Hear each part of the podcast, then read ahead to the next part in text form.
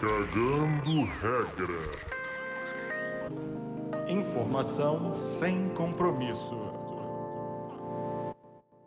Bom dia, boa tarde, boa noite. Você que está aí nos escutando já sabe que essa é a saudação que marca o início de mais um episódio do Cagando Regra, seu podcast favorito.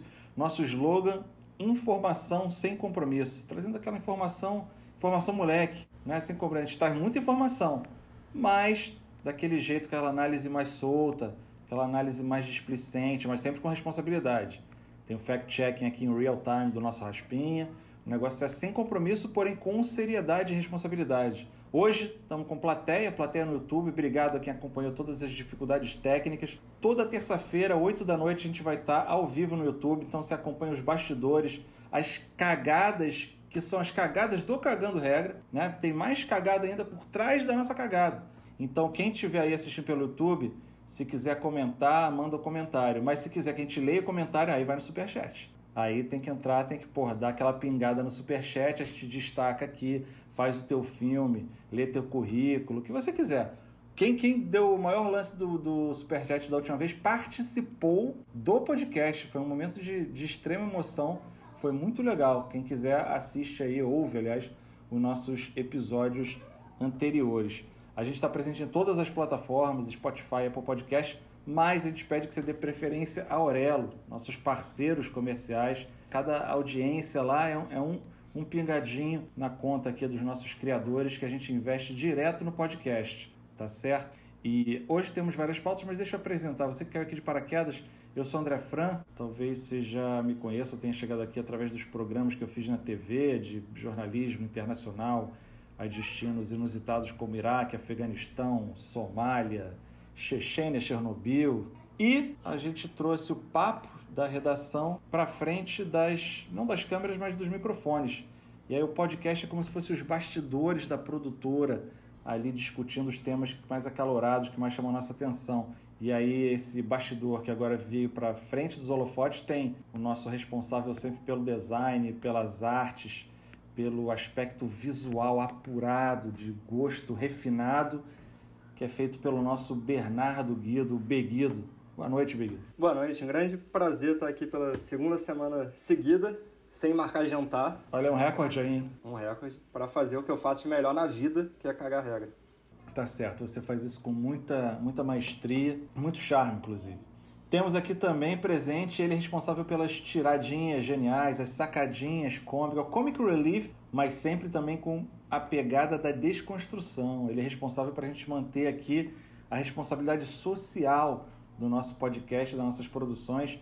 O Rafa Montenegro, mais conhecido aqui no Brasil, porque ele vem direto da Catalunha, o nosso Raspinha. Boa noite, Raspinha. Boa noite, boa noite pessoal. Feliz aqui de estar beguido também com a gente. E é a receita para dar merda, né? Comic Relief com desconstrução é pedir pra, pra dar merda, mas vamos, vamos fazer isso aí. Já avisei que vai dar merda isso. Uma combinação inusitada, eu diria. Mas para que não dê tanta merda como já previsto, a gente tem aqui também o nosso advogado, responsável pelo embasamento legal e jurídico da nossa produtora, mas que também traz o seu conhecimento do que pode, o que não pode, o que é certo, o que é errado para as nossas produções e também aqui para o podcast.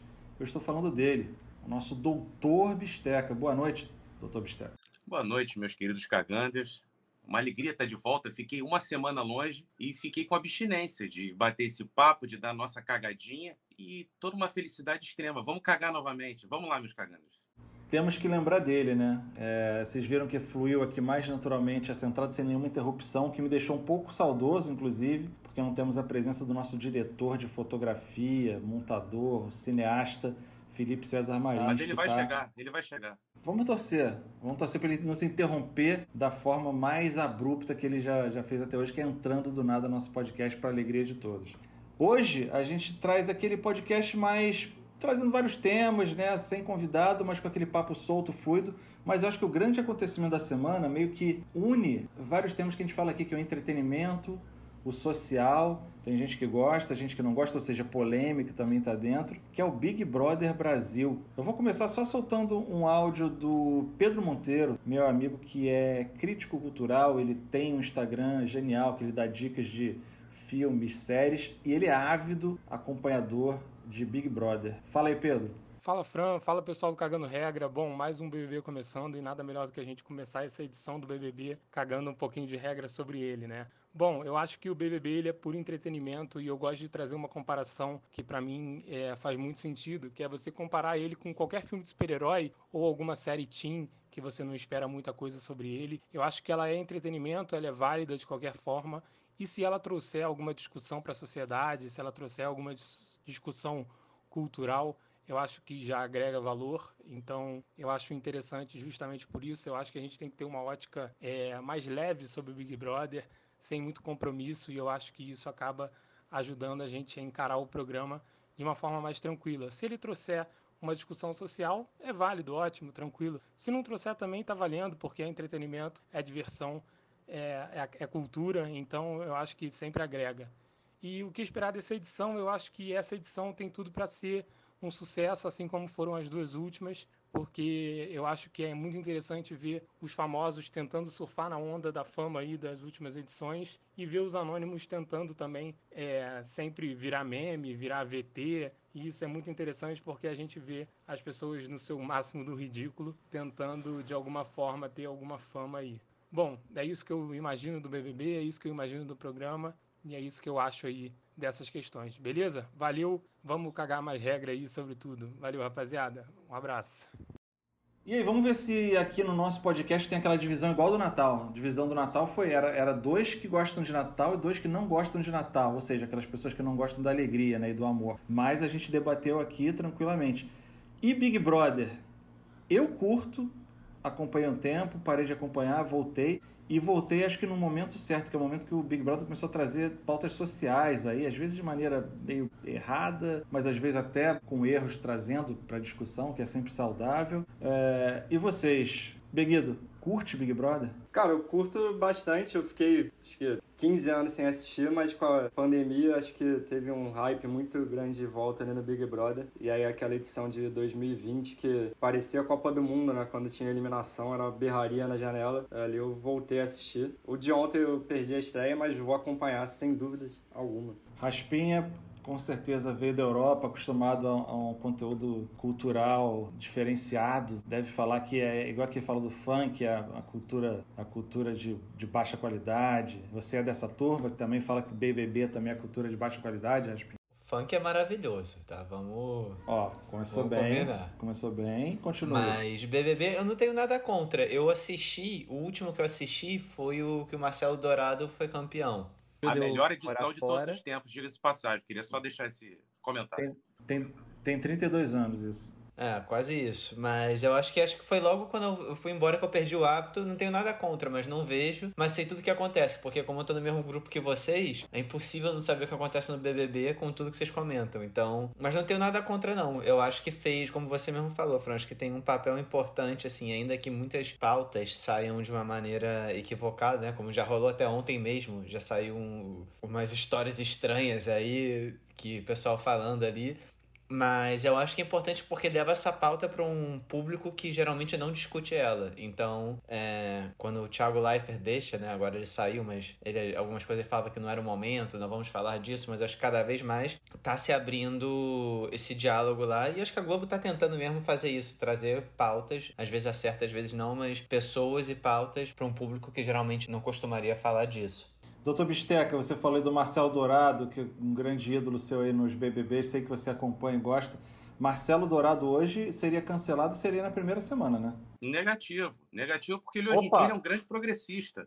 Então, se fosse o Marcelo Dourado atual, teríamos um grande personagem, um personagem muito bacana lá dentro, né? Não sabia dessa informação. Seria legal até para mostrar isso. E ele fala, pô, tá vendo coisas que eu falava lá em. Qual foi a edição dele? 2010? A última, ele participou duas, né? Em 2010. Ele participou e... do 4 e do 10. Isso. Pô, imagina, o cara falou, tá vendo? Coisa que eu falava em 2010, 12 anos depois eu evoluí. Eu sei que é uma besteira que eu falava aqui. Pô, tá aí, ó, uma chance. É o Boninho. Porra, Boninho. Papel e caneta aqui ouvindo cagando regra. Beguido ia falar o quê, Beguido? Não, eu ia falar que Antes as novelas, assim, elas continuam tendo um papel importante, né? Mas tinha um papel muito importante de determinar os assuntos principais, assim, que eram discutidos. E até mesmo essa pegada mais progressista, né? De levar uma mensagem para o cara, sei lá, do interior do Brasil que nunca teria contato com essa discussão, né? Beijo gay, né? Sempre Beijo polêmica gay. na novela. É, vários outros temas já. E o Big Brother ele tá completando 20 anos, né? E ele pegou antes do surgimento das redes sociais, né? Então agora a gente está nesse momento com as redes bombando, né? Um alimenta muito o outro, assim. Eles já eram um sucesso, mas as redes colaboram também para manter essa discussão mais acalorada ainda. Mas ele foi uma montanha russa, né? Porque ele teve. Foi do brega ao chique, né? Porque o BBB, há 5, 6 anos atrás, estava na, na, no pior momento e hoje em dia está batendo recorde de audiência. Ontem foi a maior estreia dos últimos anos. E é até bacana analisar o BBB como produto, né? Eu gosto de ficar vendo não só o BBB essa questão antropológica, né? Da convivência. Hoje em dia eu gosto de analisar ele como produto mesmo, que a Globo está fazendo com ele, a arrecadação, como ela transforma quando ela, e como ela mexe esse produto dentro da cadeia produtiva dela. Eu acho o BBB hoje em dia um exemplo para tudo, cara. É, é, tem um, um, preconceito, mas vale a pena até como questão de, de mercado. O que, que é o BBB para o mercado? Como ele movimenta o mercado? Então, é, eu, eu acho que é uma coisa sensacional para fazer uma análise. E movimenta muito o primeiro semestre brasileiro, né? Porque dali que surgem os grandes debates, dali que surgem as grandes polêmicas. Então, o primeiro semestre brasileiro é pautado pelo BBB. O segundo semestre fica com coisas menores, como a eleição, né? Vai ficar, nesse ano vai ser né, marcado dessa maneira.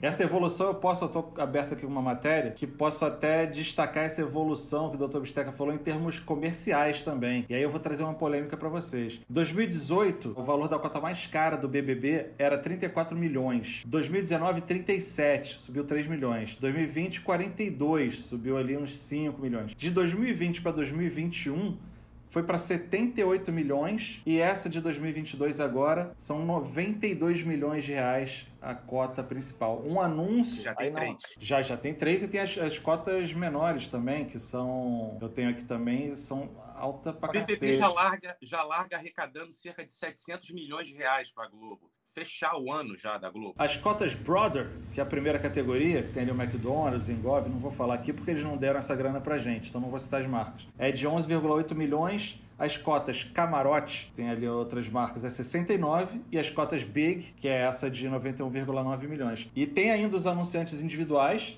tipo aquilo que você vê o carro ali, que paga uma grana pela prova e tal, aquilo nem é parte das cotas, não. Eles pagam a mais para ter a marca dentro daquelas provas ali. Bizarro, é muita grana. E o anúncio, o anúncio comercial, que qualquer marca pode fazer, a gente pode se juntar aqui. Se a galera colaborar no super chat, Raspinha, deixa marcado lá no chat do YouTube, por favor. Podem comentar, a gente vai ler aqui ao longo do programa os comentários da galera e, claro, dando preferência ao super chat. Mas a cota que a gente pode se juntar, juntar o superchat e comprar um anúncio no intervalo do programa, 30 segundos, 500 mil reais. E aí, vou trazer a polêmica. Eu lembrei aqui do UFC, né, do campeonato de MMA, que a gente acompanha e que muitos acusam o Dana White e a galera que organiza o UFC de ganhar milhões e milhões com pay-per-view, etc e tal, mas pagar o que seria uma merreca, né, uma, uma fatia muito pequena disso para os, os lutadores, os participantes que são responsáveis pelo show. Vocês não acham que tem uma certa semelhança com o Big Brother, naquele prêmio de 1 milhão e 500 mil reais? O cara que tá botando a cara ali pode ser cancelado por resto da vida e movimenta essa grana de por 90 milhões em três cotas, vezes três isso, e no final das contas leva um milhãozinho, 500 mil, os outros levam nem isso?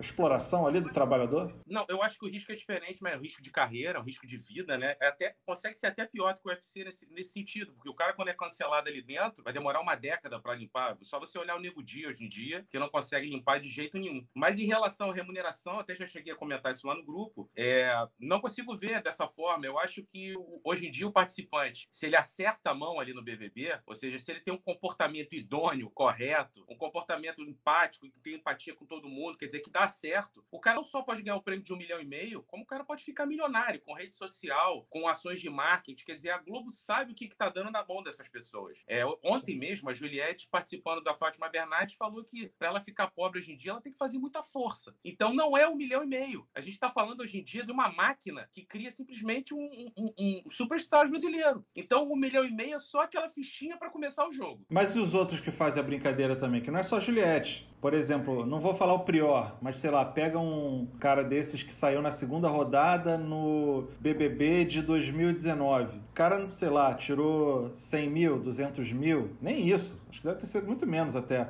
Né, o cara é responsável por aquela fatia. Será que é justa essa fatia? O que me lembrou é muito aquela coisa que no. no principalmente jornalista tem muito isso. Não sei se na, na área de vocês também. Acho que Beguido também vai se identificar. Aquela empresa ou aquele veículo chega para você, não, manda aqui uma matéria de graça, faz um vídeo aqui de graça pra gente, mas pô, vai ser uma super exposição para você, vai ser bonzão para você. Mas nesse caso, eu acho que assim, tem, beleza, tem a galera do camarote ali, que é o pessoal que já meio famoso, alguns muito, muito famosos. Assim, acho que quem é muito famoso não compensa a exposição, né? Dependendo do caso. Mas para quem tá na pipoca, se for pensar um programa que movimenta quase bilhão aí de patrocínio, a exposição que você tem valeria a pena você pagar até um milhão e meio pra estar tá ali. Porque você vai ficar, tipo, mega exposto o Brasil falando seu nome, cara. Vale muito a pena participar de graça, pagando, qualquer coisa. Tem uma lógica. Vale um fact-check aí, só pra gente conferir. Vamos, vamos, vamos pegar, o Beguedo, você que tá aí mais, a, você mais internauta, pega aí o Instagram de alguém que participou umas duas edições atrás, mas que saiu na terceira rodada, só pra gente ver. Porque também é muito fugaz, né? O cara tem aquele boom, no ano seguinte já esqueceram. Eu nem sei quem saiu cara, na terceira tem, rodada você do tem 2019. Instagram, você também, essas pessoas, Fran, você tem muito de, de ir em festa. Você recebe 10, 15 mil pra ir numa festa. Mas isso naquele ano. No ano seguinte já esqueceram até quem ele é. Pô, mas a pessoa não, não tinha nada. Quanto é que ela ganhava antes? Pô, é uma maneira, pelo menos, dá pra dar um início de alguma coisa. E eu acho que é a mesma coisa do UFC. O UFC a gente fala do, da premiação, mas quanto ganha de patrocinador? O Anderson Silva, tudo bem que é um dos maiores campeões da história do UFC, né? Mas é, o que você tem de colaboração, tipo, com a sua imagem, que você cria no UFC, você tem um prêmio, mas a sua imagem é muito mais importante. E eu acho que o BBB é igual. Se você, você vê, tipo, esse pessoal, o Gil não ganhou, e o João Willis também, tipo, cresce, o João Willis ganhou, né? Mas ele, tipo, cresceu pra caramba. Você ganha uma dimensão enorme. Se você souber fazer direito, né? Mas aí é isso. É ele que sabe fazer direito. Eu entendo, mas sigo discordando de vocês. Porque se ele ganha com imagem, com patrocínio, é mérito dele. Não, quer dizer, não é por isso que aí o, o, o contratante, entre aspas, vai pagar menos para ele. Mas, Fran, a gente já tem 20 anos da regra do jogo aí sendo jogado. Ah, né? Aquele que aceita entrar ali, ele sabe que ele tá rolando uma roleta russa. Eu posso ganhar o prêmio máximo, como eu posso cagar a minha vida. Então, aquele que assina e que entra, conhece os riscos, e o ônus e o bônus. Então, eu não, há, eu não consigo ver essa, essa injustiça, esse uso indiscriminado por isso. Entendeu? Não é algo escondido, não é algo que, que tá colocando em risco sem a pessoa saber. Mas é uma boa análise. É uma boa análise porque quem vence faz a vida. Quem sai no começo pode sair cagado e manchado. Mas todo mundo sabe desse risco. A emissora já garantiu um faturamento de pelo menos 600 milhões só nas cotas fixas de publicidade. E tem outra coisa também, esse valor, saiu uma matéria falando sobre isso, o valor não foi corrigido, né? Então a galera que, que recebeu, que está recebendo agora, na verdade está recebendo até menos do que outros vencedores de, de outros prêmios. A Juliette, que venceu a edição do ano passado, ganhou 33 milhões de seguidores no Instagram e cobra sabe quanto para divulgar um- uma marca nos stories? Divulgar o Cagando Regra nos stories, um stories da Juliette. Vocês, chuta aí quanto vocês acham que é. 500 mil? 80 mil. Beguido. 25 mil. Porra, então eu tô mal. Doutor Bisteca, pelo contrário, você está muito bem. Você chegou mais perto. 400 mil reais. 400 mil reais para divulgar Parece que ela já conseguiu arrecadar cerca de 40 milhões de reais desde que saiu do programa. É. E a Sim, acho Globo não é- participa disso. Eu, Bisteca, eu concordo com você nessa coisa que eles acabam virando muito mais do que o prêmio, mas eu discordo completamente da explicação que você deu de o jogo já é assim há 20 anos. Essa é aquela típica coisa, pô, tu paga um real pro cara e o cara tá, vai trabalhar um real por dia. Ah, mas ele aceita, ué. O jogo, ele sabe que o jogo é assim. Acho que a gente precisa sempre questionar. É, acho su- super válido o questionamento, mas eu, eu não concordo. Até porque o BBB, diferente do que essa coisa que a gente falou, tipo, lá na Espanha, tipo, na Espanha tem BBB, tem BBB, né? Tem Big Brother. Gran Tem no mundo Hermano. inteiro. Gran Hermano. E, mas só que assim, não é o que é aqui. Aqui é um é prime time, é tipo a creme da creme, o luxo, tipo, é alta da, da produção brasileira é o Big Brother. Lá é de segundo, terceiro calão. Então, aqui você estão te dando vaga no horário mais nobre da maior rede de televisão brasileira. Eu acho que tem realmente o seu valor. Assim, se você quer isso, né? Se você for Pois tipo é. um Projota que só Se vocês fossem, merda. se vocês fossem famosos, vocês iriam? Eu não vejo upside nenhum, não vejo vantagem nenhuma para quem é famoso entrar hoje em dia no Big Brother. Jamais. Jamais. Porque ah, você tá muito na mão da edição, né, cara?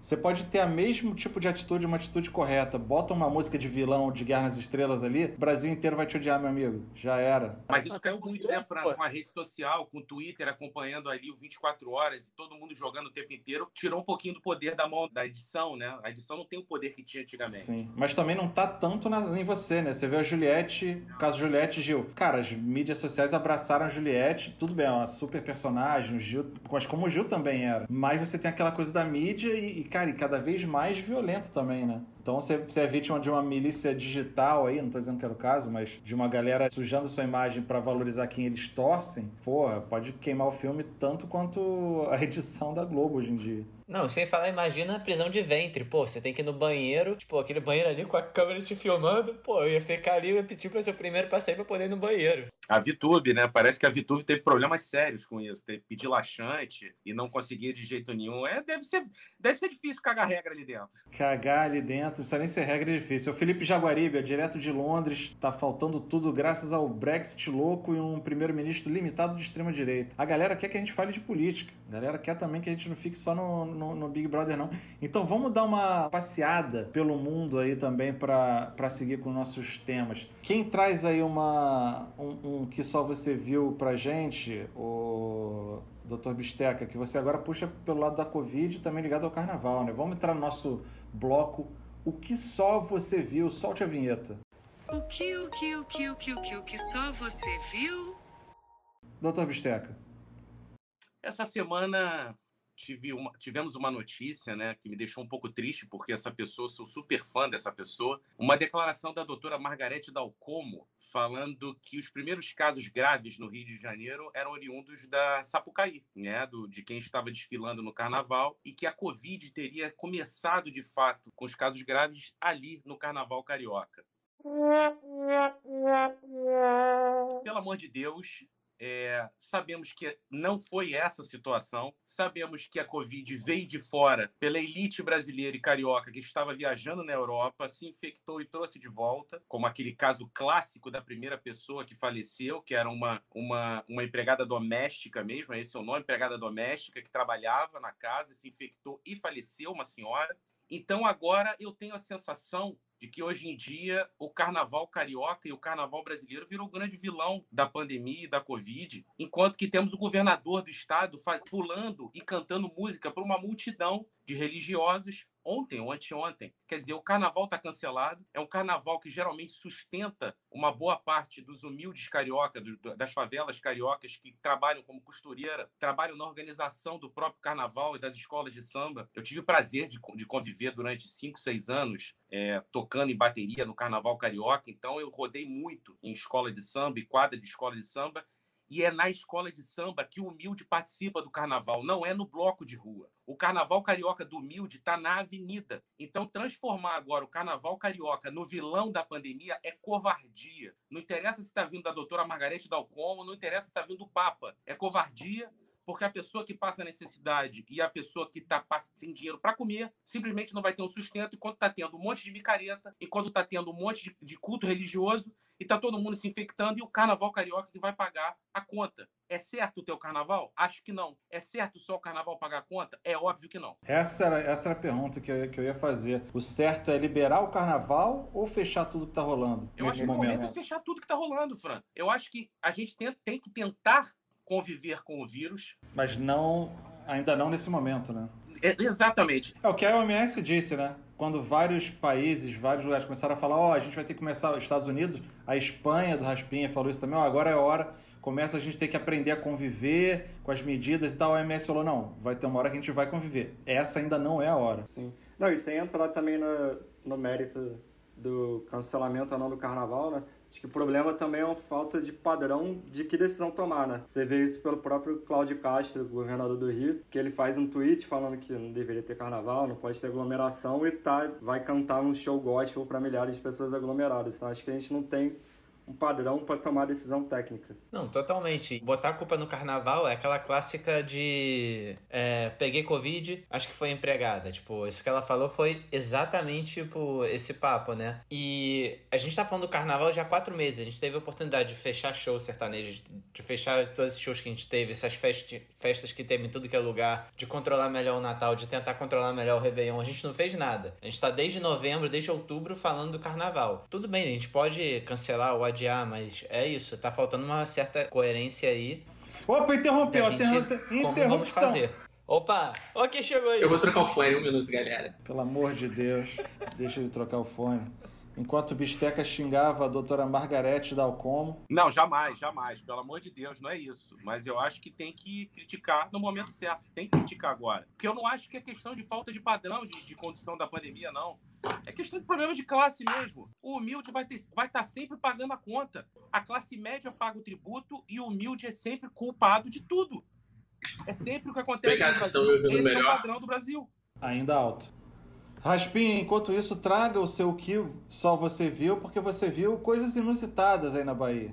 Pois é, o que, é o que só eu vivi, né? Não é nem o que eu vi, foi o que eu vivi. Eu tava jantando com a minha família num restaurante céu aberto ali. E aí, tamo lá, chega uma, uma pessoa, uma meio hippie assim, máscara no pescoço, uma cerveja na mão, falando meio nada com nada. Felipe, seu áudio tá vazando um pouquinho. Pocácio. Pocão. Não tem, não tem barulho aqui. Tá, tá, o eco da sala tá bizarro, porque tá alto, aí tá tudo alto da- que vem daí. Se cair um alfinete lá atrás, dá a impressão que a gente vai ouvir. Bang, dang, dang, dang. Ricardo Schmidt aqui chama a atenção pro herói da semana, o DJ Covid, o Djokovic, que vai acabar jogando ping-pong com bananinha. Eu, DJ eu li rápido DJ Covid. Eu, gente, DJ Covid, que falta de. Né, que mau gosto, um DJ botar esse nome. É o Djokovic. Eu já ouvi esse nome antes. Então, né? enquanto o Felipe ajusta lá, eu trago aqui pro, pro debate. Desculpa te interromper, Raspinho. É, Djokovic. Tá ainda. Tá, Felipe. Bota no mudo aí, Felipe, enquanto você ajusta aí. Caralho, não pode- como é que eu vou ajustar no mudo, seus arrombados?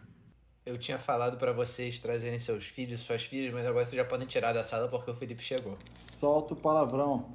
Acabou censura livre, ainda bem que já estamos chegando aqui às 9 horas, então se tiver menores aí na, na sala, podem ficar mais tranquilos, o Felipe vai falar palavrão. Vamos retomar aqui. O Felipe chegou porque ele chegou de forma apropriada. Ele não sabe disso, mas todos os outros participantes sabem, porque hoje, Felipe, o arquivo confidencial é com você, meu amigo. Uma salva de palmas da galera. Esta é a sua vida. É isso aí, galera. A gente fez isso com o Raspinho no episódio do Ano Novo, não foi isso, Raspinho? Que a gente conheceu um pouco mais aquela pessoa que está no nosso convívio, no nosso dia a dia, trabalhando junto, levando esse podcast à frente. Mas você não sabe né, do que que, o que que aflige Raspinho, o que que toca o interior dele. Então a gente conheceu um pouco mais esse personagem gracioso catalão. Hoje nós vamos conhecer ele, a arroba mais longa do Instagram, o diretor de fotografia, montador, o homem que fala mais palavrões e estoura nossos tímpanos sempre que ele interrompe de forma precisa a nossa programação, Felipe César Marins. Doutor Bisteca, traz a primeira pergunta para o nosso convidado especial da noite. É, eu, queria, eu queria saber exatamente como começa essa carreira do nosso querido Felipe, essa carreira do cinema, porque ele, para mim, é um, é um verdadeiro cineasta. Ele é um cineasta.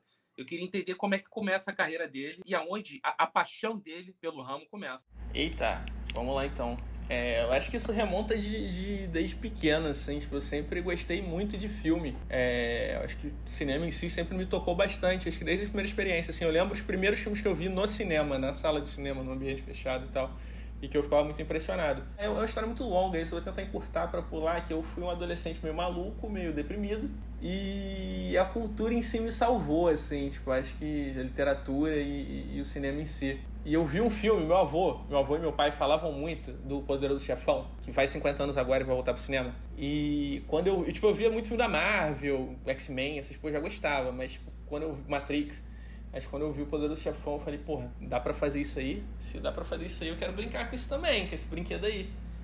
E aí eu meti na cabeça que queria fazer cinema. Só que, pô, eu era um fudido do Meyer, que, porra, não tinha nem livraria perto de onde eu morava, nem cinema, nem porra nenhuma. O cinema mais perto era 30 minutos da minha casa, 30 minutos de, ônibus, de carro na minha casa, sacou? Não era um, negócio fácil pro jovem suburbano, mancebo, é, chegar no cinema quando, quando no Rio de Janeiro, no final dos anos, início dos anos 2000, final dos 90, né? Era um pouquinho perigoso. Mas, mas assim, foi, foi muito nessa vibe, assim, e, e, e aí eu fui, pô, eu fui maluco, comecei um curso de publicidade, porque, pô, minha carreira, minha carreira como estudante foi uma desgraça. Aí eu fui tentar, fui fazer publicidade, comecei a fazer publicidade naquela universidade com C, que, porra, né, meu irmão? O maluco que, que escreveu o nome daquela faculdade já começa errado, porque, né, universidade com C é desgraça. E aí eu falei, cara, quero estudar cinema. Aí eu mudei pro curso de cinema, conheci uma porrada de gente maluca também e me identifiquei. Mas assim, eu, tipo, eu sempre tive apoio, isso é muito legal de falar, que eu sempre tive apoio em casa de, pra fazer essas maluquices, sacou? É, o que é uma coisa muito, muito, muito louca, pensando que meus pais são de classe média, classe média, média baixa, e que, porra, você, meu pai, não conseguia imaginar, tipo, como é que é uma câmera, tá ligado? Tipo, não era um negócio no nosso ambiente cultural, entendeu? Então eu sou meio que produto disso. Acho que por isso que eu tenho. O pessoal fica, às vezes, quando eu falo as paradas, a galera fica meio, meio impressionada. Fica, caralho, ele é inteligente, né? Porque eu falo palavrão pra caralho e me expresso desse jeito. Mas, porra, eu me formei na principal escola de cinema do Rio de Janeiro. É, trabalhei com muito. Muita gente pica, assim. Eu trabalhei com o Geraldo Sarno, que foi um diretor da época do Cinema Novo. Estudei arte durante cinco anos no Parque Lage. Eu já fiz muita coisa nessa vida aí. Só não vendi Avon, mas eu fiz Esse muita comentário coisa. foi muito bom. Aquela vez falou: Gente, não parece não, mas ele é inteligente, né? Ô Raspinha, você que já estava do lado de vidraça, agora você tem a oportunidade de ser pedra, entrevistar o colega aí, manda a sua pergunta. Então, a minha dúvida era. A gente sempre Tudo. fala, o que, que te irrita, Felipe, né? A Você resposta é tem. É tudo. Assim, primeiro Davi Luiz, depois o resto, mas a lista é longa. Davi Luiz, Davi Luiz, grande, grande filha da puta, esse maluco aí. Queria saber se, como criança, como você mais jovem, você já era esse molequinho irritado que odiava tudo ou você foi uma criança feliz em algum momento? Em algum momento. Porra, não sei, tem que perguntar pra minha mãe esse, esse em algum momento, mas desde que eu me lembro eu era meio puto, assim. Eu não, eu não, eu não era muito de socializar, não, mano. Eu tinha muita dificuldade com essa porra. Socializava através de coisas, assim, tipo, sei lá, eu jogava muito botão quando era moleque, aí descia pra jogar botão com os parceiros. Jogar sueca, descia pra jogar sueca com os parceiros. É... Tive bons amigos, tive bons, bons, grandes amigos no Meia. Tipo, O Bisteca pode falar disso também, né? Tipo, a afetividade no subúrbio é muito grande, é muito maior do que aqui na zona sul do Rio de Janeiro, né? Lugar elite. E quem é do Meia não quem é do Meia não bobeira, é importante frisar isso. Mas eu sempre fui mal-humorado pra caralho, assim. Eu melhorei com o tempo, cara. Eu melhorei com o tempo. Eu melhorei. Vocês não imaginam como eu era adolescente. E Felipe, como é que você então é uma prova de que da- do sucesso da meritocracia, né? O garoto do Meia, que né, você quer ser um cineasta e é um cineasta aí, ó. Se você se esforçar, se você lutar, é isso mesmo? É isso mesmo, isso aí. O O cara- Sérgio Moro, porra. O menino, Não, do, mentira, Meyer, o menino do Meyer que hoje em dia coloca no ar programa nos principais canais de televisão do Brasil, já, já montou cinema e tudo mais. Né? Como é que é essa Verdade. trajetória? A gente tá zoando aqui porque ninguém aqui é, é, é- é insano humorista. Mas como é que é a trajetória? Então, cara, eu meio que. Tipo, então, o pessoal fala que eu sou cineasta, mas isso é eu sou cineasta de filmes que ninguém nunca viu, né?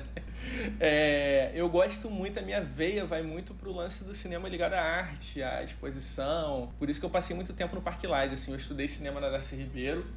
Muito por conta do nosso excelentíssimo presidente Lula, que inventa de abrir uma escola de cinema. E na época, é, pô, eu tinha, tinha acesso. Porra, da Ribeiro era fantástico. Eu tive acesso aos melhores professores de cinema. A galera toda do cinema novo que ainda tá viva, Rui Guerra, Walter Lima Júnior. Foi uma oportunidade única e. Pagava tipo 3 mil reais por semestre, sacou? Não era nem por mês. Tipo, a PUC era 5 mil o mês, sabe? Então, tipo, é, eu sou meio que produto. A, a minha vida cultural é meio que produto do, do, do governo Lula. Não posso falar mal dele, não. É, e, e- e assim, tipo, eu, eu fiz muita coisa, cara. Quando eu comecei, eu, eu me formei em 2012. E eu juntei com Milos, Miłosz, Miłosz Wietkowski, que é um polaco maravilhoso, grande amigo que eu tenho, e com o, o Rafinho, o Rafa Dantas, a gente montou um coletivo para filmar música experimental do Rio de Janeiro, de música experimental no Rio de Janeiro. Aí a gente fez um curta sobre o Negro Léo, o marido da Ava Rocha. A gente emplacou no festival e, tipo, deu uma bombada e tal. Tipo, passou lá fora, passou em festival fora, caralho. E a gente saiu com, da, da, da, da escola de cinema com um projeto de conclusão que era um filme sobre uma casa do Niemeyer. Que até o Fran sabe, durou tanto que eu conheci o Fran enquanto ainda estava trabalhando nesta porra. É... Então, tipo, a minha carreira. Tipo, cara, e é engraçado, eu estudei direção, eu nunca estudei montagem, nunca estudei fotografia nem nada nem um pouco, né? Tipo, a gente vai, vai orelhando. Mas eu sou. Eu sou meio que faz tudo, não faz nada. Tipo, é uma loucura. Minha vida como cineasta é uma loucura. Eu vim da teoria também, né? Eu gostava muito de ler, então eu vim meio, meio da teoria do cinema experimental. O meu encontro com o Frank foi muito marcante, de verdade. Porque a prática do Fran. Eu sempre tive muito preconceito. Ah, o momento preconceito. Eu queria falar isso na época do BBB, não, na pauta do BBB eu sempre tive muito preconceito com televisão. Muito, muito, muito. não queria ver, não queria saber. E eu sou amigo do Michel da época, Michel Coelho, que fez o programa com o Fran, da época da Darcy Ribeiro. A gente estudou junto. E eu falava para ele, cara, se mete nessa porra de TV não. Esse maluco do Leblon, um bando de engomadinho. Porra, maluco todo tosco, Michel. Porra, tem uma puta veia artística. E aí o Michel, quando a gente foi fazer o que mudei, o Michel me trouxe pra Michel trabalhar com Tijucano ele. Raiz cara, também, vale, vale Tijucano Raiz. Aí o Michel falou, cara, quero acho que você tem tipo, um olhar de cinema e pode agregar o que a gente faz. Aí eu fui trabalhar com eles. E que assim, acho que foi meu encontro da vida, meu encontro com o Fran, meu encontro profissional da vida até hoje. Porque a gente tá trabalhando sete anos junto, né, Fran? E fazendo a porrada, a gente faz tudo junto hoje em dia. Tipo, acho que encontrou a minha veia mais, mais de ter um pouco mais de paciência e de, de pé atrás. E o Fran com esse negócio de internet, acho que foi um encontro que casou, assim. E eu perdi muito desse preconceito que eu tinha com TV, né? Não assisto, porém respeito pra caralho. É dá trabalho de fazer mesmo, mas dá muito trabalho. Mas o preconceito com o Leblon continua. Claramente, claramente, claramente. foi, uma, foi um momento muito marcante com, com, pra, na vida dele enquanto com o Fran, né? O filho da puta do Leblon que trouxe essa porra escrota de internet pro cinema. E é isso aí. E é isso aí. Essa, é isso aí. Essa é a minha vida. Importante. A Estelinha. Obrigado, tá. Beijo, Estelinha. Estelinha. E, mas é isso, mas é isso. Foi, foi, um casamento aí que mistura de influências, porque também, né, a gente fazia TV que não era bem TV, era mistura de TV com é, cinema, é. com internet, então dava essa, essa salada maluca que deu certo. E quero crer também que também tinha essa mistura, né, do, do cara do Leblon, mas que tinha um olhar para coisas sociais e para questões de das injustiças do mundo lá que a gente estava vendo Sim, enquanto total, viajava total. aí pelo, pelo que não contou lá em casa. Eu acho que a lição que, que a gente tira disso é não julgue antes de conhecer o arrombado. Tá vendo? Que é engraçado, esse é um movimento engraçado, que, tipo, o Fran hoje é um amigo pessoal muito próximo, de, porra, de gente marcar de viajar com as crianças, caralho. E os meus amigos, que eram grandes amigos na época do Meia, viraram tudo bolsominion. Olha aí a ironia da vida, amigo. E com essa ironia da vida, a gente encerra esse bonito momento arquivo confidencial. Você está vendo aí embaixo, ó, arquivo confidencial, Felipe Marins, momento emocionante. Você perdeu o nosso momento BBB, mas como você chegou, acho nada mais apropriado do que a gente cair no nosso próximo bloco, que é um dos favoritos da galera: coisas que te irritam. O que, que irritou você essa semana, doutor Bisteca? Olha, é, tem uma coisa que me irrita desde criança, né? E que agora adulto, quando alguém me chama atenção, eu fico bem irritado. É a proibição de comer ou beber na piscina. What? What the fuck? Gente, calma aí, calma você aí. Pode comer. calma aí. Você pode comer ou beber na piscina na bordinha, não tem problema nenhum. Mas só uma. Deixa eu perguntar, mas é com o corpo imerso na água ou ali na, na, na região da piscina? Não, dentro da água. Você quer estar tá dentro da água com o seu cheeseburger com maionese ali dando aquela degustada, é isso? Molhando maionese na, na, na piscina. Não tem problema. Não tem problema. A água tem cloro. Depois é só dar uma limpada na água, uh, dar uma aspirada. Uh, não tem ah. problema criança faz xixi na piscina. Não só criança. Problema, caiu uma gotinha. Não só criança, pelo que você tá falando, você também faz. Não tem Olha problema, aí, tem cloro. Segue o arquivo confidencial. Quem faz xixi na piscina, levanta a mão. Quero ver. Quero ver quem é sincero. Quem faz xixi na piscina aqui? Eu acho não, isso aqui. Não, eu o cloro isso fica azul. Ele, esse rapaz, ele tá assumindo que faz, Isso ele é só mentira, alguém porra, fala pra ele se sentir menos mal. Ele faz xixi na piscina, gente. Não, eu faço, eu faço. Eu não preciso, eu não preciso de alguém me Meu me Deus. Eu faço. É água Eu já pra frequentei caralho. a piscina com essa criança exato. pela madrugada. Puta merda! Você toma banho na praia. Você toma banho na praia do Leblon, aquele canal cheio de merda ali. É a piscina, é a piscina que eu me da minha do meu hambúrguer na beirada da piscina e aí o cidadão confessa que mija na piscina. Olha, é, é, é uma coisa maravilhosa, mas é verdade. Não tem problema uma gotinha de cerveja, um pedacinho de comida que cai. O Uma gotinha- momento gotinha de xixi? Então, isso Não, olha, eu odeio. é. são coisas que eu odeio. Não, cerveja tem só uma coisa que se é de vidro e quebrar, ferrou. Pra tirar os cacos de vidro da piscina. É a única coisa. Se... E a criança ali presente. Eu gostaria de frisar que eu tenho uma foto alimentando o bisteca boiando na piscina. Eu estava fora e alimentando o rapaz boiando. É, é na quase uma cena de. É quase uma cena de SeaWorld. É SeaWorld. É, fica é aí- o, treinador balançando, sugestão balançando pra- aquele pedacinho de fraldinha e a baleia saindo da água, ah, pra abocanhar. É uma, é uma foto muito bonita, muito plástica, inclusive. Muito bela, Eu muito trago bela. uma coisa que me irrita, que também tá na área da gastronomia, gastronomia que rola em torno da piscina, churrasco e tudo mais, mas que é quando você vai na churrascaria. E na churrascaria, quando vem o espeto de coração, tava conversando isso, a gente fez um, um churrasco esse fim de semana, eu e o Dr. Bisteca, e na hora que a gente estava servindo, eu tive esse cuidado e falei para ele, ó, isso aqui é uma coisa que me irrita, porque eu não deixo isso acontecer, mas quando você tá na churrascaria, ele vai servir o espeto de coração, e muitas vezes o cara que serve, ele vem fatiando aquele coração e despedaçando o Caralho, coração meu irmão. que vai esfarelando no seu prato, em vez de tirar o coração inteirinho do espeto e colocar no seu prato. Isso é uma coisa que me irrita, que eu acho uma, É uma uma crueldade, ofensa, né? uma crueldade, uma ofensa. A galinha que morreu por isso. Exatamente, dezenas e dezenas de galinhas que deram sua vida por aquilo ali e o cara trata como se fosse uma, uma coisa qualquer, uma coisa menor. Porra, fiquei até triste aqui, cara. Fiquei triste pra caralho. A gastronomia. Isso é literalmente traçalhar a gastronomia. Não, e tem uma parada que o coração bem feito, ele é aquele negócio que você morde e ele solta suculência na sua boca. Se você corta ele, a suculência Não. fica no prato. Você tem que beber Fazer a isso- suculência do. do Fazer isso de partir o Não faz coração. sentido. Olha aí, ó. Justificando o seu salário no podcast Raspim, sempre com a tirada precisa. Beguido. O Beguido dormiu? É isso, eu ia trazer o dormiu? Beguido agora, que o Beguido ele fica só. Pô, que, como que eu vou opinar nesse assunto? Eu não, não como. Pô, nunca comi o coração na vida. Traz o contraponto aí. O que, que você acha de ver um coração sendo cortado? Beguido é vegetariano, não é vegano, é vegetariano, mas, mas é aquele vegetariano de boa, né, Beguido? Tranquilo. Beguido, o que, que você traz aí pra gente de. Não precisa ser alguma coisa que te irrita, mas alguma coisa que chamou a sua atenção. O que, que você quer trazer para o nosso papo? Vamos hoje no freestyle, galera. Hoje Que eu vamos trouxe- misturar os quadros, vai ser aquela É bagunça. ligado ao primeiro tema ali, né? Ligado ao Big Brother, que é, são as pessoas que criticam o Big Brother como se isso conferisse a elas um selo de intelectualidade. Tipo, ah, não assiste Big Brother, eu sou, eu sou um gênio. Um Não a clássico ver, que rola A toda edição. pessoa acha que falar que não assiste. Big Brother é porque ela lê o livro. Ela leu o livro do Big Brother ou não? A pessoa não vê o Big E Brother, não lê o livro. tá? Geralmente quem critica não faz aquilo que tá criticando, né? E todo mundo sabe que ver Big Brother é muito melhor do que ele E livro. quando eu, eu- como eu, trabalho com jornalismo e, e- e política internacional e adoro e, e trato desse tema direto, mas fica muito marcante porque as pessoas vêm pra mim quando eu começo no Twitter a comentar todo ano, já dezenas de edições. Aí eu começo a comentar de Big Brother, toda vez tem. Mas você comentando isso, que decepção, vou parar de seguir. Eu falo, vai pro caralho então, pô. Qual o problema?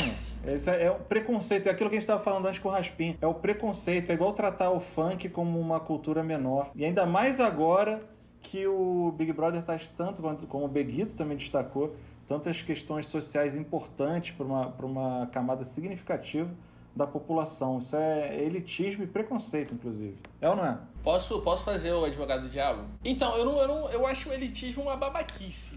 No geral, tá ligado? Tipo, pô, meu irmão, se você gosta de assistir filme como eu gosto, com o Fran tem muita raiva quando eu falo desse filme. Do, é um filme de plano fechado.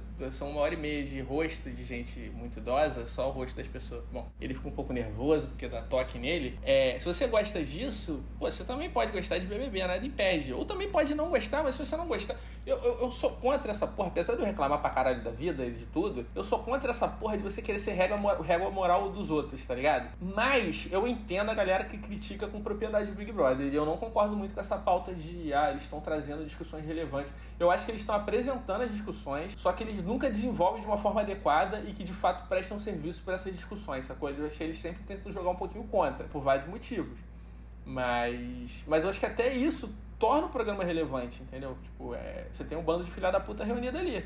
Mas, mas eu particularmente não vejo, mas me intero sobre no grupo. Então, tudo bem, não tem problema. Pode assistir, não tem problema. Isso Mas a comprova gente- a minha tese, Felipe. Queria levantar essa pauta. Não existe filme ruim, né, Felipe? Não, não, não, não, não, não, não. Não, aí você tá sendo burro. Aí você tá sendo Da burro. onde ele tirou essa, essa correlação é que eu não entendi. Independente de concordar ou não, Ele tirou, ele Que tirou a correlação do do palhaço do Eric Lobo. você não gosta, que ele gosta. Vai ter sempre Não, mas um ali tem uma pra cada proposta. produto. BBB, filme infantil, Não, filme não, adulto, não. filme chato Não. pra caralho. Filme... Vai Não. ter sempre o público. Não, mas o público não transforma um negócio em coisa boa, entendeu? Eu sou contra a teoria do que é popular é bom. Mas Tipo, ele traz um apego pra alguém. E a arte tem que trazer apego. Tem que trazer Oi? emoção. Da onde ele tirou essa frase? A arte tem que trazer apego. Fica aí a pesquisa. Do Érico Você o tem que- palhaço do porra fala isso. fala Por isso. isso, que às vezes te remete ao momento. Mas não- Não, então, mas eu tenho você pode ter apego. Eu tenho apego a uma porrada de filme ruim, mas eu sei que é ruim, porque você tem critérios técnicos pra julgar se um filme é bom ou ruim. Isso, Entendeu? Mas Eu não como é, arte pra não você é um bom. gosto. Não, não, não. O arte é bom? Não. Então,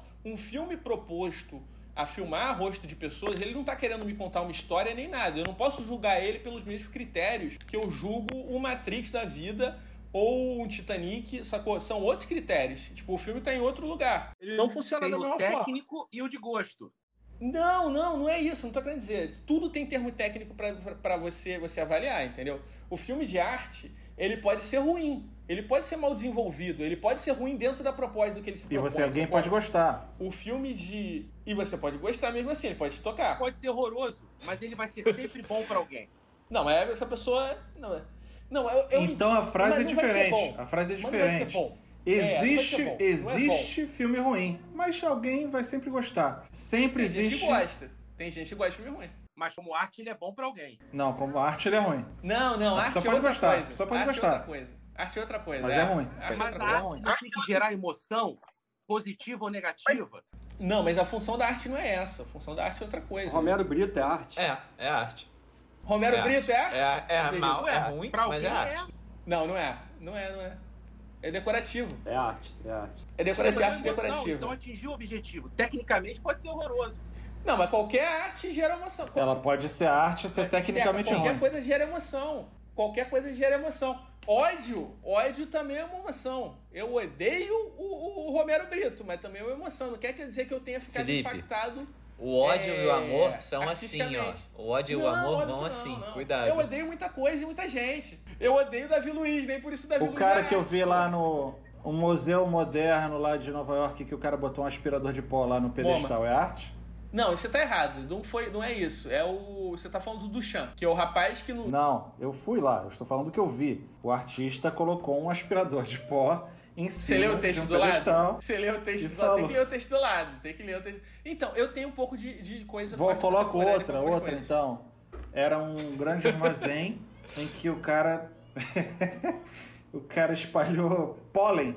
Pólen, espalhou pólen em todo o chão. Você não podia entrar, não podia pisar. E, e era isso, só isso aí. A arte dele era. Não, o mas então, a arte contemporânea, ela, a, a ideia e o conceito da arte contemporânea é mexer com sensações. Com- Não mexeu com nenhuma sensação. Não que você necessariamente- fala desse Olhei. galpão no, Não, no podcast, mexeu, você não ficou mexeu. Eu olhei aquilo e falei, não, não fiquei puto. Então, mas, mas eu sou da teoria, eu sou da teoria de que você pode produzir arte merda, tá ligado? Você pode produzir arte merda. Não tem problema com, com você ser ruim. Tem gente que é ruim no que faz. Foda-se, não tem problema. Só tem coisa que não é arte, sacou? O Romero Brito, ele produz com uma função mercadológica, tanto que ele produz em série, entendeu? Ele não é arte. Ele tá produzindo design pra, de interiores, um quadro pra você Eu quero, eu quero é ouvir o Beguido. Eu quero ouvir o Beguido, que foi ele quem levantou essa questão tempos atrás. E foi algo que fez a gente pensar. Isso tem que ser o podcast, porque o Beguido levantava argumentos muito importantes. Essa é uma das discussões mais recorrentes que a gente tem no grupo, né? Se Romero Brito é arte ou não, né? Eu acho que pra gente chegar nessa conclusão teria que definir o que é arte ou não e também entender isso da produção em série que ele faz, né? Que é muito... É, produção mercadológica, na real, da- É, o conceito da produção em série é muito ligado mesmo assim, ao design, outras vertentes, né, que não seria a arte propriamente dita. Mas eu acho que todo o processo dele que ele fez até chegar a esse resultado final, que é um produto em série, é um- foi um processo artístico que ele durou ali as décadas dele de trabalho para ele criar esses padrões que agora são reconhecidos pelo mundo todo e, goste ou não goste, está espalhado por tudo que é canto também, né? E, então acho que ele começou como arte, foi uma arte que deu tão certo que passou a ser reproduzida e virou uma arte popular. Então, é, aqueles negócios. Cê tá ligado? Vocês já tiveram filtro de barro em casa? A mãe de vocês já fez crochê pra, pra botar no filtro de barro? Pra mim é a mesma lógica do Romero Brito, entendeu? É o crochê Não, no mas é, filtro de é barro. porque É. o, o crochê ele tem uma forma e tem uma função.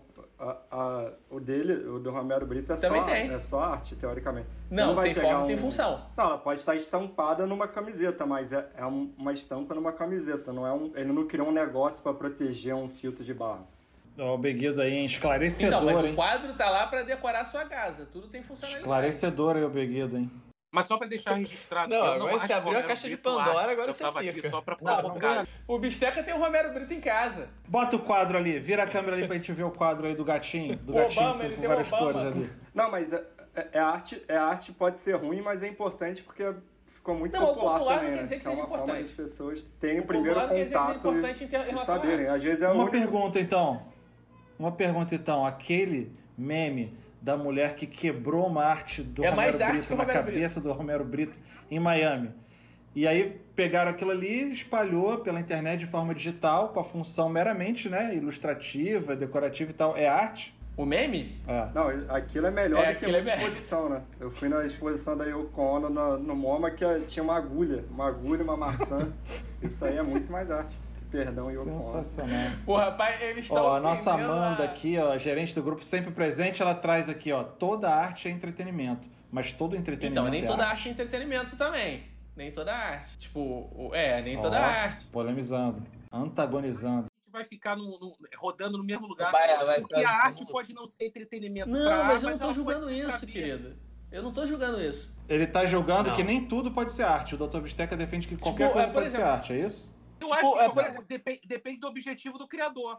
É, não. é, então, nesse sentido, o Bisteca tem razão. Nesse sentido, eu tô mais com Bisteca do que com Beguido. Tipo, se o cara tem uma proposta estética por trás de fazer uma estante, quem sou eu pra falar que a estante dele não é arte, sacou? Mas, tem duas questões, vamos lá. O Romero Brito, ele tem um PowerPoint pra defender e ele fala que o- a arte dele é pop cubista. Ele se inspira em Picasso e Andy Warhol. Meu irmão, não. Tipo, aquilo tá errado, aquilo não existe, sacou? Tipo, essa porra aí é uma fraude, ele é um babaca, sacou? Mas, ô, Felipe, mas e a Cristina Antônia, que mora no Acre, que fica emocionada com a arte dele? Ou com os produtos Não, não, dele? ó, Não, mas a régua Cristina Antônia moral aí que precisa você de um jogou no chão. de Pega Não, aí sacanagem. agora. O que eu queria... Ah! Não, não, a questão não é essa.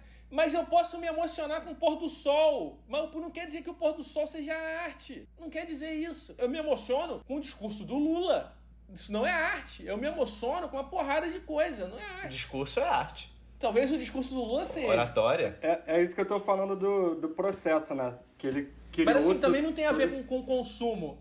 É, tipo, por exemplo, o Kafka é um cara muito menos lido do que, porra, sei lá, o Vento Levou, sacou? Mas aí você pega o rastro histórico do, do- do- da história da literatura, tipo, você vê o, o, o Kafka, ele é muito mais influente do que o Vento Levou, sacou?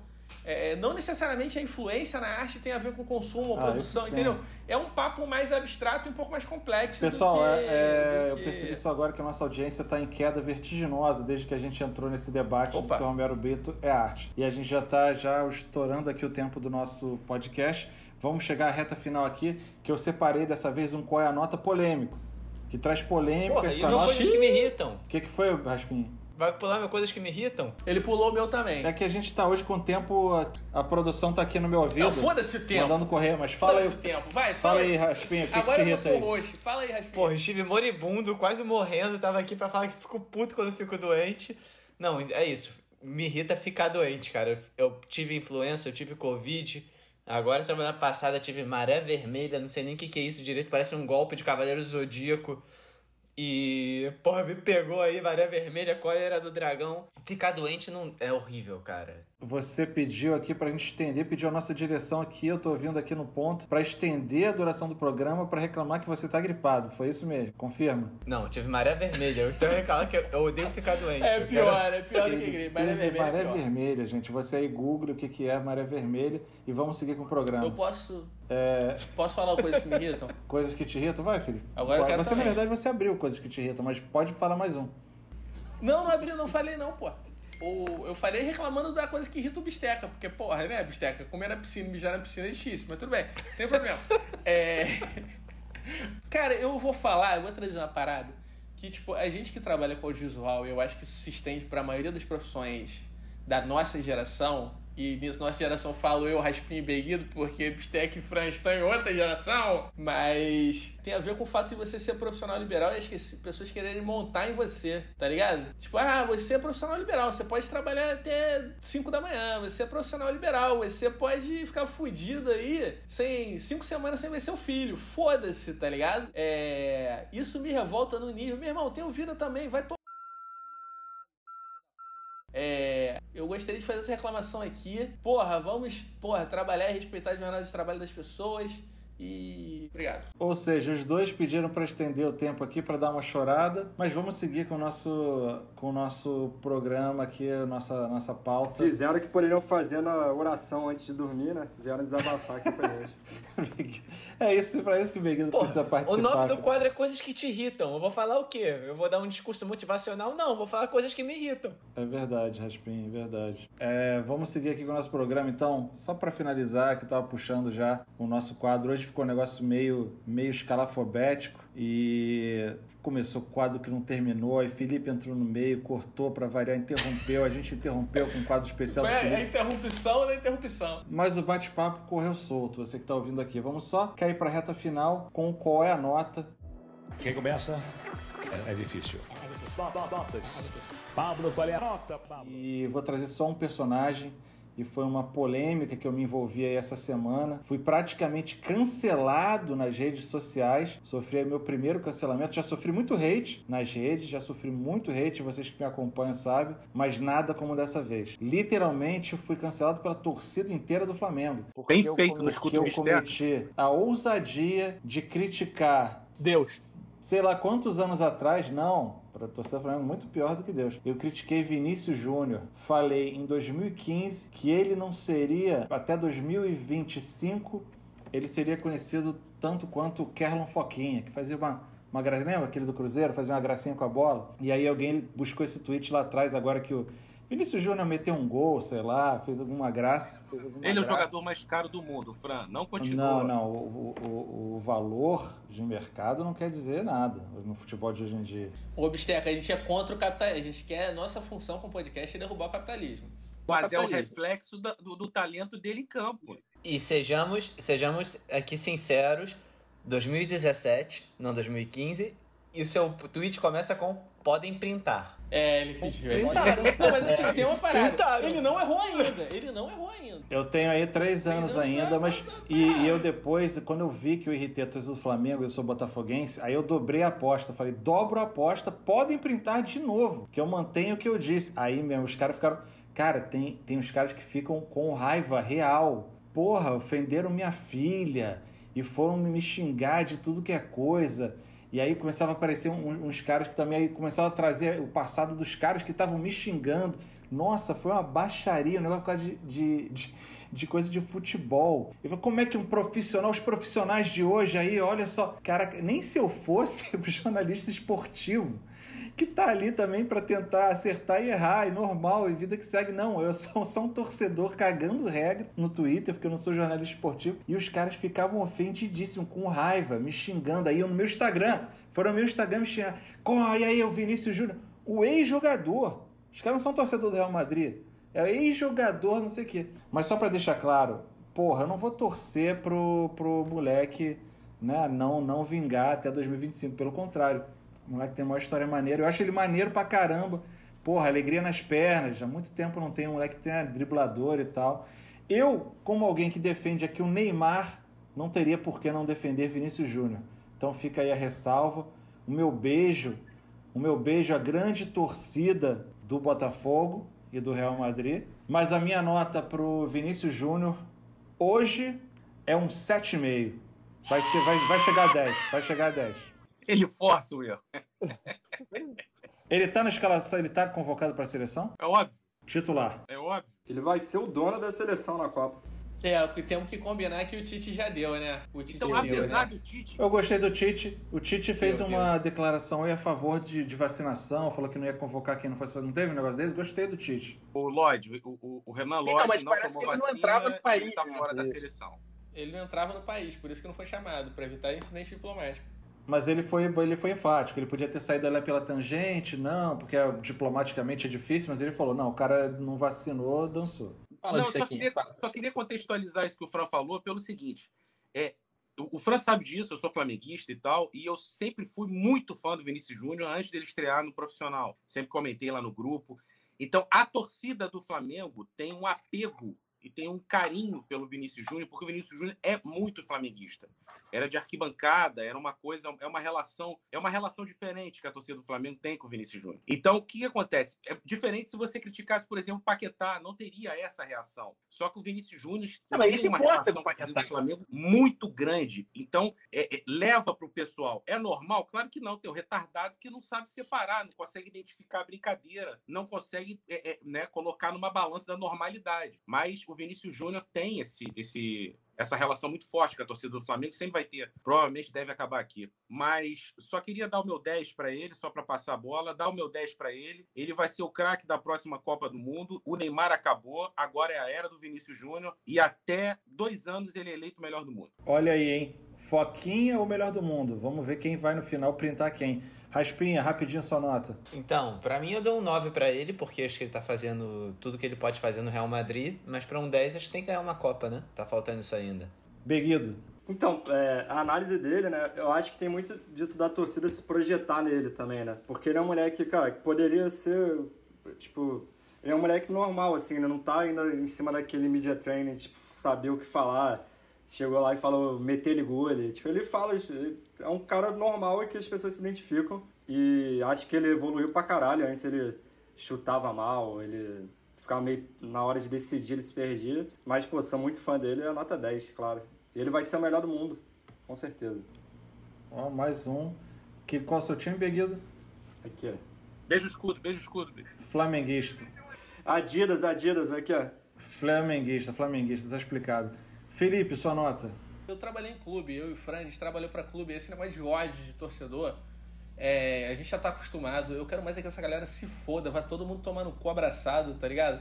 Meu irmão, se tu, tu tá chateado porque a gente deu zero pro Vinícius Júnior, você é um merda, você não tem vida, você tem mais que se fuder. Então vou dar zero pro Vinícius Júnior, só por isso. Só pela torcida do Flamengo. Beijo, torcida do Flamengo, te odeio. Não, não a torcida do Flamengo. Eu amo meus amigos. Minha esposa é flamenguista. Mas porra, galera. Porra, tá ligado? O torcedor, Menos, né? o torcedor exagerado, como destacou o Dr. Cara, eu confesso, eu confesso que eu era viciado em futebol, meu irmão. Eu assistia Americano e América. Foda-se, eu assistia qualquer coisa. Depois que eu tive a passagem por aquele clube nefasto, que eu prefiro não citar o nome porque traz, traz má sorte, é, e conheci a lógica de torcida, a lógica de dirigente, caralho, meu encanto pelo esporte acabou pra caralho, assim. Então eu quero mais é que essa galera se foda abraçado. O Los Angeles Galaxy que ele tá falando. Mas Exatamente. sabe uma coisa que eu reparei trabalhando, quando trabalhamos alguns anos aí com futebol, que a paixão pelo clube dentro da administração do clube atrapalha muito mais do que ajuda. Quem a gente que tava Muito, lá muito. e não torcia pro time, a gente trazia uma visão fria e, e analítica e lógica de algumas ações que a gente fala, galera, não, o foco não é esse. Isso aqui vocês acham legal porque vocês são apaixonados e vocês vão achar tudo aqui desse time legal. Mas não é legal, não vai ser pro, pro marketing não vai ser legal, pro público não vai ser legal, pro futebol como um todo não vai ser. Só que os caras não conseguem ver. Não conseguem ver. Então, eu eh, pode ser polêmico, mas eu acho até interessante quando você, se eu te fosse presidente de um clube, não botar só torcedor do meu clube ali dentro da administração, mas ter alguém de fora, alguém que não liga para futebol em algumas posições chave ali para ter essa essa análise mais fria. O, na, um pouco antes da gente ir pro clube, um determinado técnico. fi- até por isso, agora mesmo no Botafogo, eu falei, ah, mas o fulano, o, CEO, ele é botafoguense, ah, o diretor de futebol é botafoguense. Foda-se, se o Foda-se. cara é botafoguense Foda-se. ideia. Tem que ser bom. O, o. Rolou um papo que tinha ratazana no vestiário do clube. E nego batia palma e ficou contra as pessoas que denunciaram as más condições de trabalho. Meu irmão, eu fui pra inauguração do CT desse clube, faltou luz. Teve uma galera que ficou presa lá porque nego fechou o CT, os traficantes do, da área fecharam o CT. Porra, isso é trabalho, meu filho. Primeiro dia que a gente foi fi- filmar lá. a Mas é clube filmar lá. pequeno, né, cara?